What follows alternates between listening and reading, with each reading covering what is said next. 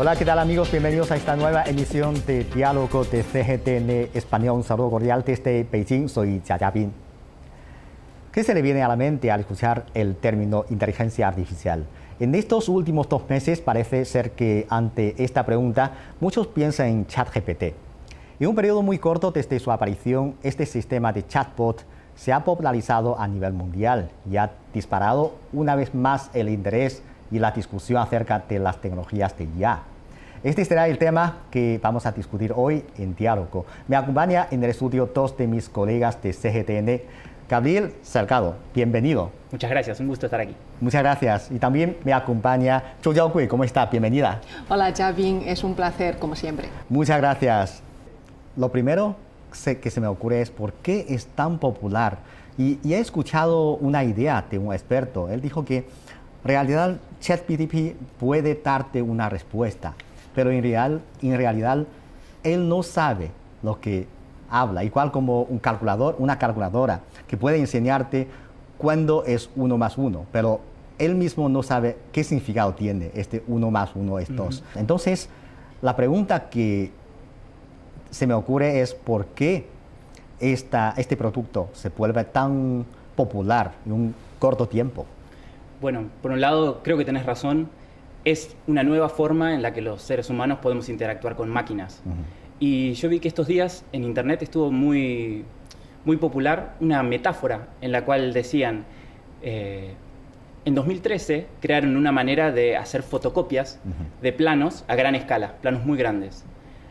La forma en la que esta fotocopiadora funcionaba era, primero copiaba la imagen de un plano, después la procesaba digitalmente y después la imprimía otra vez.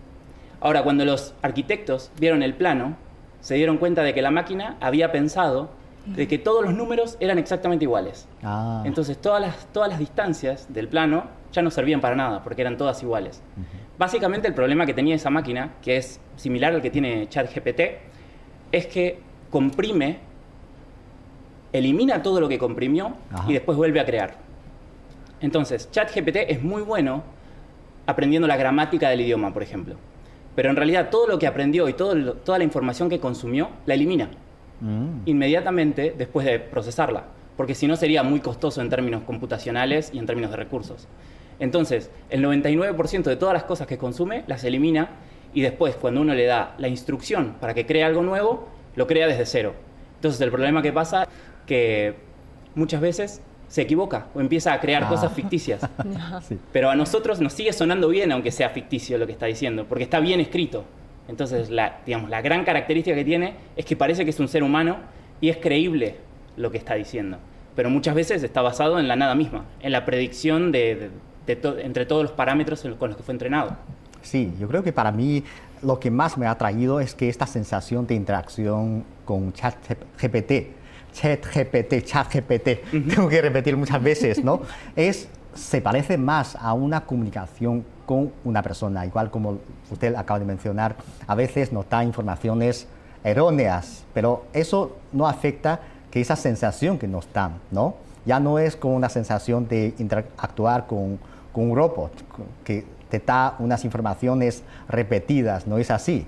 Y Xiao Kui, ¿qué piensas? Sí, es, para mí eh, sí, eh, o sea, es una buena mm, forma de interactuar ¿no? Ajá. con un chat GPT, pero me parece todavía, o sea, no tan razonable como un ser humano y a veces se hablan con muchos rodeos de palabras. Sí. Eso es lo que no me Ajá. gusta mucho, pero ¿por qué se ha popularizado tanto? Ajá. O sea, a- en tan corto tiempo. Yo creo que me acuerdo que la primera noticia que me llamó la atención fue una tesis escrita y que ha sacado una, la máxima nota en una universidad estadounidense. Eh, al final descubrieron que, que había sido escrito por ChatGPT. Ah, sí. Entonces que me llamó la atención y me, me puse a pensar, "Uh, es una buena herramienta para escribir, para redactar, a lo mejor me sirve para mi trabajo. Yo creo que mucha persona mm, había pensado lo mismo y Sí, al sí. final ahora mm, incluso muchos colegas nuestros, ¿no? los medios de comunicación también empezaron a aprovechar eh, recurrir ¿no? al chat GPT para que escriban textos eh, cortitos para sus vídeos y también yo he visto muchos vídeos. Es una herramienta muy buena y ahorra mucho tiempo para el trabajo de ser humano. Y yo creo que por último quiero decir que se ha popularizado tanto en, corto, en un tiempo muy corto porque eh, está abierto a todo el mundo. O sea, no cobra dinero por uso y no, no requiere o sea, registros o, sea, trámites complicados para acceder a, esa, base de datos. Entonces yo creo que se va a mm, desarrollar aún más porque, eh, por esta apertura. O sea, todo ahora mucha gente está utilizando. Yo creo que en base a estas experiencias y, y, técnicas yo creo que se van a mejorar. Sí, claro, claro. Eso también es un punto muy interesante porque el chat GPT ya puede ayudarnos a hacer unas cosas. O, por ejemplo, procesar un artículo sobre una noticia. Por ejemplo, yo he visto que incluso en Corea del Sur, ¿no? Parece que pronto se va a publicar el primer libro escrito por ChatGPT. No sé, pero entonces esto también genera unas preocupaciones por la sustitución o reemplazo de inteligencia artificial a algunos trabajos nuestros. ¿Cree usted que es una preocupación que se necesite o, no, no es necesario? Yo creo que es una preocupación válida porque es la primera vez en la que aparece el equivalente a los robots de las fábricas para los trabajadores de oficina y los que nos dedicamos a la economía de la información en general. Eh, realmente ChatGPT puede producir textos que no requieren un grado muy alto de profesionalización o de o que no sean muy técnicos, como por ejemplo contratos, solicitudes, incluso resúmenes cortos de, reuniones, o si uno le, da un artículo y le pide que lo resuma o lo sumarice, lo hace muy bien. Entonces, todo este tipo de, trabajos básicos en las oficinas podrían ser eh, reemplazados por ChatGPT. A mí se me ocurre, por ejemplo, en el rubro legal, eh, ahora salió que la Universidad de Stanford publicó una base de datos de más o menos 240 gigabytes de datos legales con todas las eh, decisiones de la Corte Suprema de Estados Unidos y de cortes locales y regionales para que entrenen a estos sistemas de chatbots y bueno, es, una, es información que probablemente ningún abogado, por más profesional que sea, tenga. Eh, después, por ejemplo, en recursos humanos, también escuché que hay compañías que utilizan la inteligencia artificial para que haga un primer examen de todos los currículums que, llevan, que llegan para un determinado puesto que hay que cubrir y, los dividen y los clasifican según qué tan capacitados estarían. Entonces esto ahorra muchísimo trabajo, sobre todo a, digamos, a las personas que recién entran en esa empresa o los que están recién aprendiendo. Lo cual también es, es preocupante de alguna manera porque si ChatGPT o cualquiera de estas inteligencias artificiales terminan por reemplazar a las personas que están aprendiendo, entonces nos vamos a quedar sin nadie que aprenda. Tan pesimista. obviamente, lo, que también provoca esto es que se ahorra un montón de tiempo que antes se usaba o se gastaba en, este tipo de, tareas repetitivas, tareas triviales, que, podrían liberar la creatividad de un montón de personas dentro, dentro del trabajo y ponerla para generar un nuevo círculo virtuoso de innovación y de trabajo creativo humano valioso.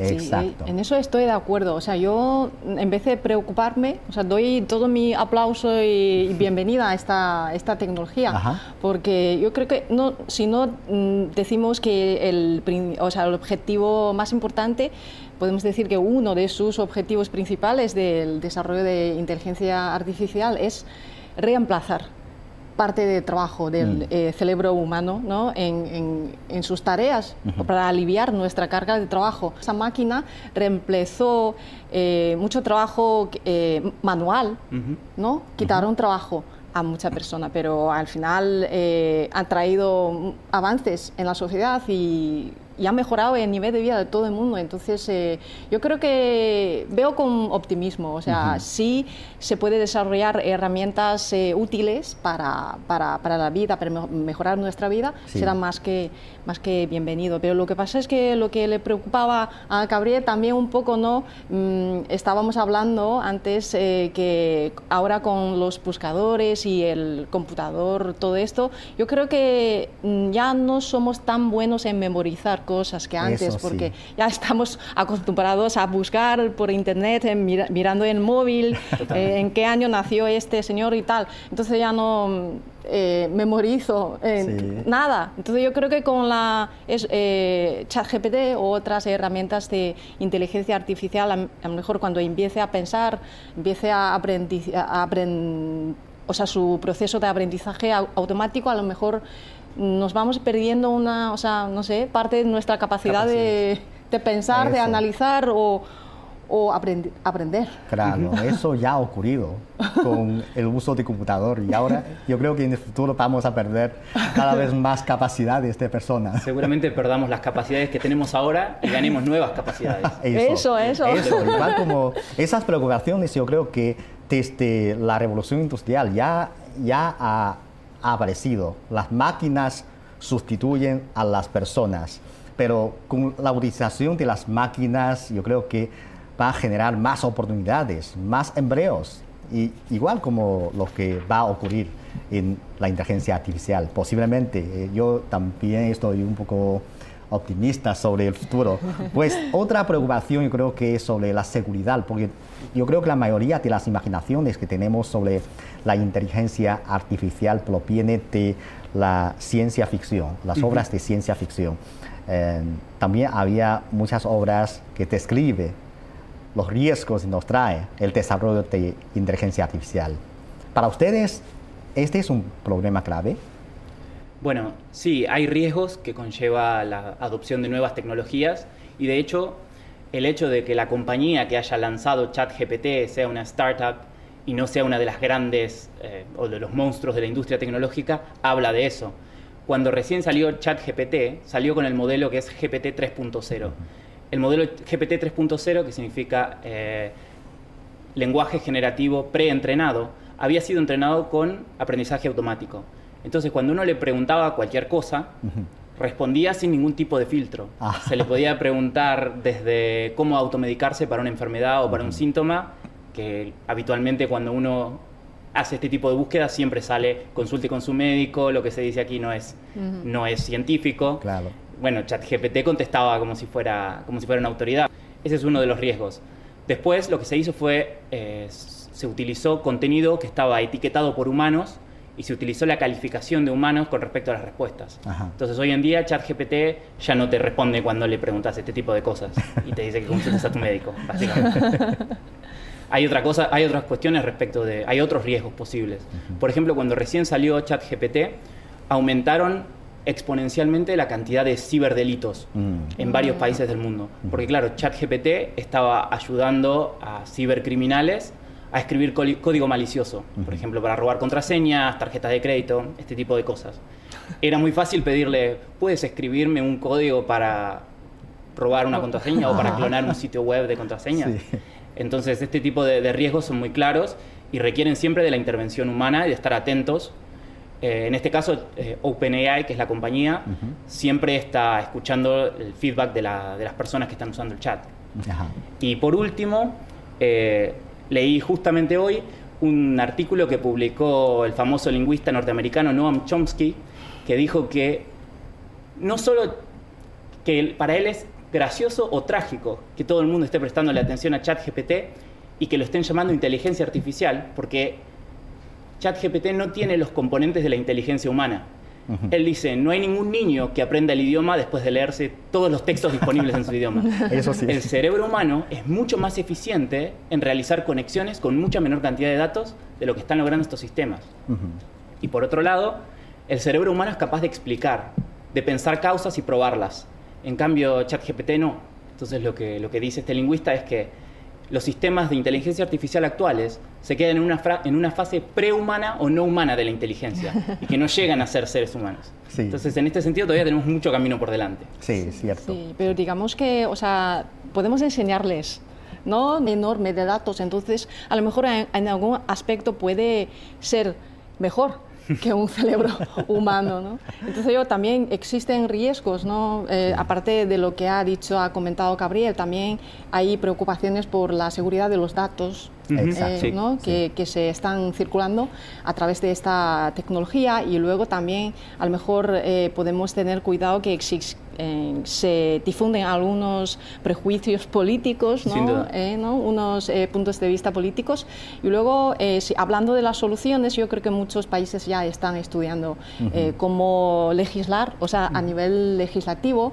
China también hace un par de años, la APN, la Asamblea Popular Nacional, empieza a estudiar la posibilidad de incluir artículos relacionados con la industria todas las industrias relacionadas con la inteligencia artificial, y luego yo creo que con los avances tecnológicos también podemos dar eh, soluciones a este tipo, esta serie de problemas, porque mm, recordemos que cuando eh, empezamos a pagar por internet, ahora ahí, o sea, había muchos eh, robos o delitos, ¿no? relacionados con la con, con la banca, con la cuenta bancaria, todo esto, pero luego con el avance de las tecnologías, ahora ya vamos día pagando y seguro y cómodo. Sí, estoy totalmente de acuerdo. Yo creo que con el avance de la tecnología siempre aparecen unos vacíos, tanto vacíos legales como vacíos de inspección, como vacíos de tecnología. Eso da unas oportunidades a algunas personas que tienen unas intenciones malas para aprovechar, pero con el tiempo mientras avanza la tecnología, también hay que avanzar, por ejemplo, el mejoramiento de la legislación, los reglamentos, la inspección, todo esto garantiza, porque siempre creo que la misma tecnología no es buena ni mala. Lo importante es que quién lo usa y con, quién, con qué intención. Entonces, el entorno y todo, tenemos que verlo desde una visión más amplia. Y pero lo que hemos visto es que con la aparición de eh, ChatGPT, ahora tanto las empresas tecnológicas chinas como extranjeras, muchas de ellas ya han entrado en el sector, en el mercado. ¿Creen ustedes que vamos a recibir un nuevo avance rápido en el sector de inteligencia artificial? ¿Cómo será un futuro visible de este sector? Bueno, yo creo que ya estamos viendo una aceleración absoluta en, la inteligencia artificial. Todo esto empezó, sobre todo el procesamiento del lenguaje natural, como el de ChatGPT, empezó con un artículo de investigación que, se que publicaron científicos que trabajan en Google, que se llamaba algo así como La atención es todo lo que necesitas. Que lo que hicieron fue construir un modelo que llamaron Transformers, que ChatGPT de hecho llama generativo, preentrenado, Transformers. La, T de ChatGPT significa Transformers. A mí me parece que la cooperación internacional ha sido muy importante porque todos los artículos de investigación, todos los modelos son, están, son libres. O sea que los, los, investigadores pudieron alimentarse unos de otros y avanzar juntos la ciencia. Por ejemplo, en 2016 fue cuando Microsoft entró por primera vez en OpenAI. En 2017 Google publicó su paper entonces al principio fue como una, batalla entre Google y Microsoft, que eran los que estaban más, más adelantados en este sentido. En 2018 surgió GPT-1, en 2019 el, de, el modelo de Google que se llama BERT, pero ya en 2020 tenemos que empiezan a surgir nuevas, nuevas empresas que se meten en el campo y que empiezan a, sacar sus modelos.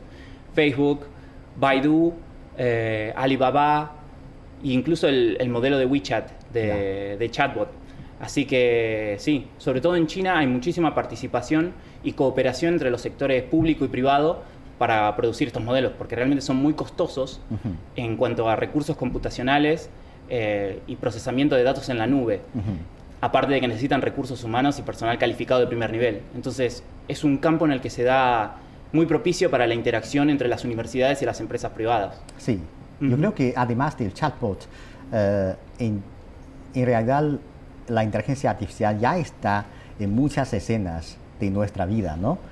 concretamente, por ejemplo, en China, ¿cuáles son los cambios que nos están trayendo el desarrollo, el avance de inteligencia artificial? Bueno, a mí me parece que en China lo que vimos en la última década fue un aumento exponencial del consumo y ahora hay productos de todo tipo que satisfacen gustos de consumidores de, consumidores de todo, tipo y que se pueden adquirir desde cualquier parte del país. Los sistemas de logística que utilizan las compañías de delivery y de envíos están ayudados por inteligencia artificial porque la cantidad de pedidos que existen eh, para un ser humano sería imposible de procesar. Hoy en día podemos pedir un artículo de, la otra, de otra parte del país y que llegue a la puerta de nuestra casa en dos o tres días casi sin intervención humana. Es decir, un, humano pone una, una etiqueta que la ponen en un carro, que llega a un lugar, que, y así funciona. es fantástico. También ayuda mucho para el comercio internacional.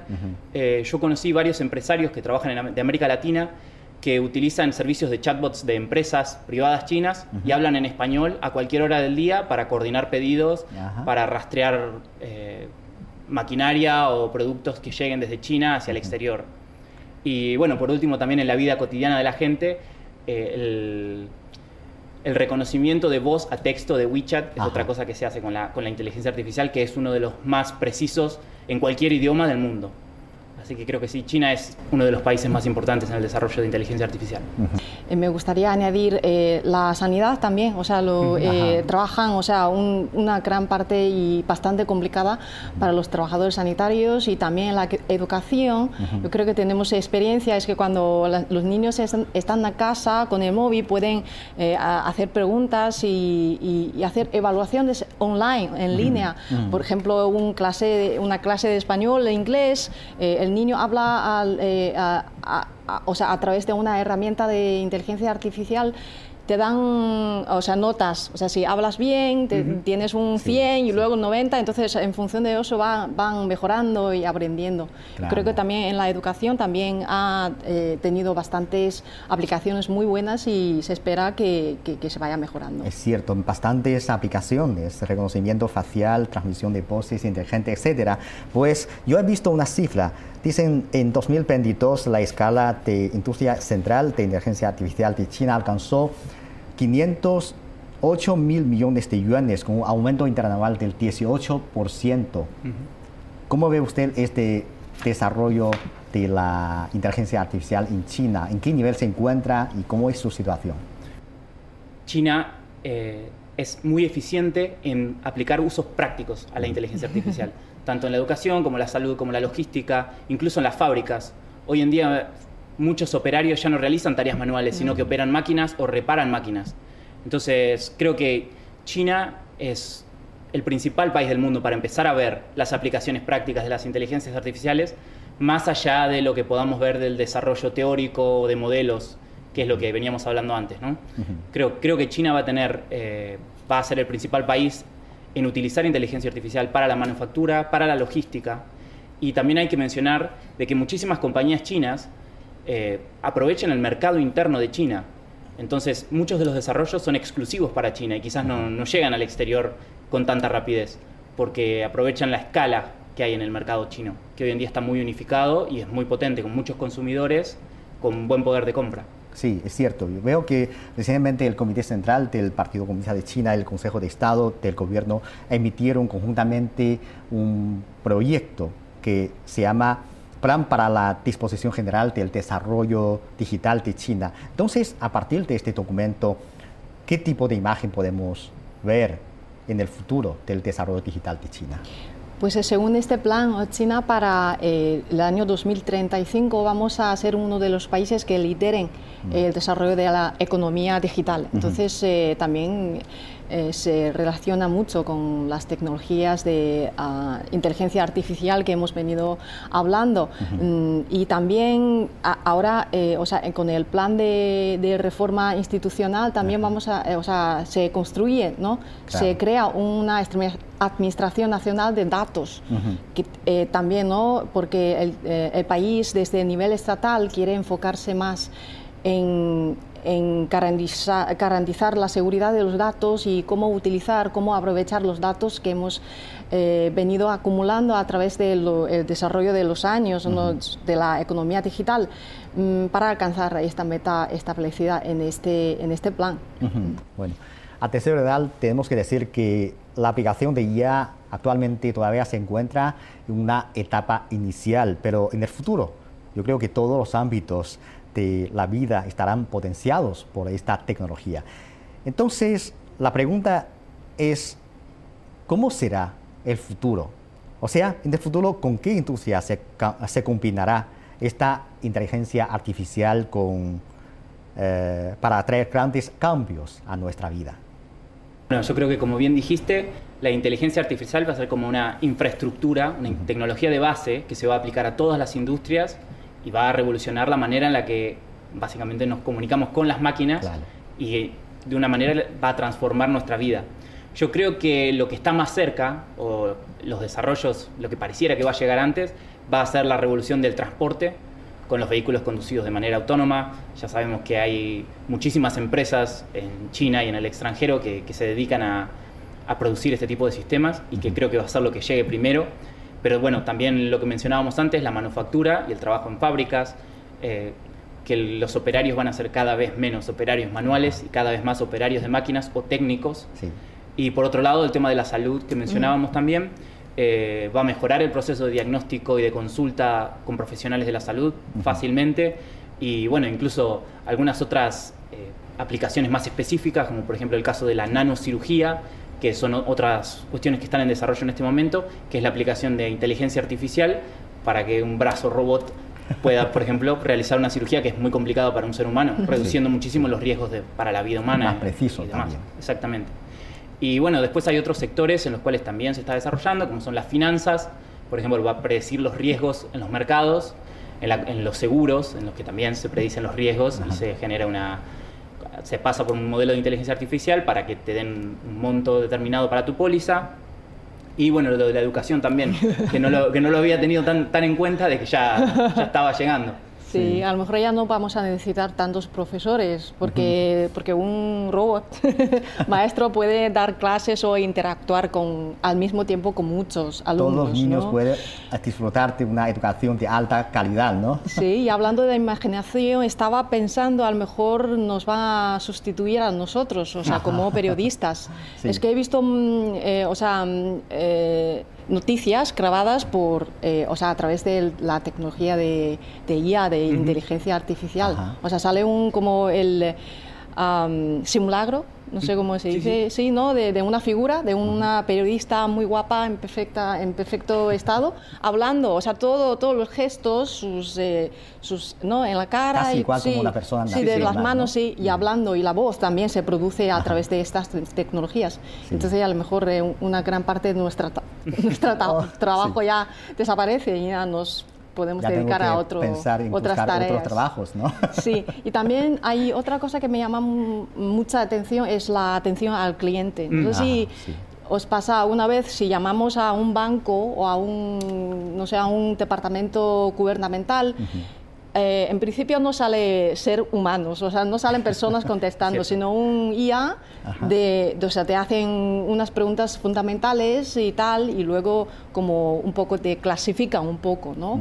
de, canaliza un poco tus preguntas. Yo creo que es muy eficiente. Eh, como decía antes, el, un IA puede hablar, o sea, al mismo tiempo, simultáneamente, simultáneamente con muchas personas. Eso es, significa mm, o sea, un aumento notable, muy notable de la eficiencia. Exacto, exacto. Bueno, queda un gran espacio de imaginación por el futuro, pero cuando hablas sobre estos servicios de guía, por ejemplo, en el banco, al pensar que será un servicio estandarizado, con sonrisa estandarizada, todo esto posiblemente también es un poco aburrido. bueno, bueno, pero sea como sea, tenemos que estar muy optimistas por el futuro. Muchas gracias, gracias por sus comentarios. A ti, Chapi. Muchas, gracias, gracias. Bueno, está claro que la inteligencia artificial es una de las tecnologías más importantes de la próxima revolución tecnológica e industrial. Parece ser que los sistemas de chatbots serán una manera curiosa y directa de interactuar con estas tecnologías. Sin embargo, será su aplicación extendida en muchos otros terrenos los que realmente revolucionarán la forma en la que interactuamos con la tecnología, cambiando nuestra forma de vida de forma permanente.